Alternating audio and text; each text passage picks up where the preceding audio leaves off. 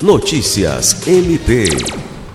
O Ministério Público do Estado do Acre conseguiu nesta quarta-feira 22 a condenação do réu Felismar de Oliveira Fernandes, denunciado por tentativa de feminicídio contra sua ex-companheira, Francisca Costa de Oliveira.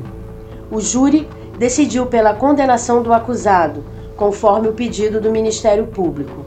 A pena definitiva foi fixada em 14 anos e dois meses de reclusão, em regime inicial fechado, pelo juízo da segunda vara do Tribunal do Júri da capital.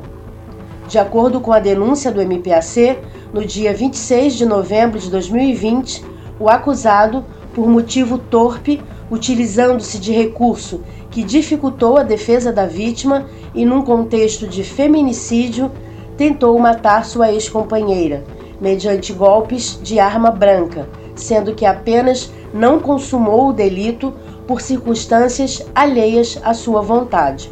Lucimar Gomes, para a Agência de Notícias do Ministério Público do Estado do Acre.